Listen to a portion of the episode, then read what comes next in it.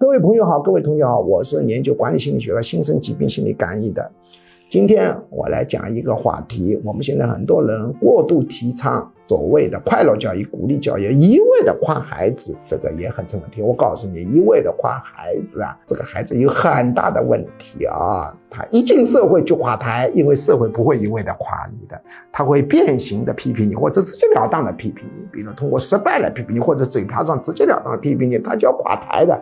正确的做法呢，是以夸为主，以批评为辅，夸百分之七八十，啊，批评百分之二三十，这是比较好的一个尺寸。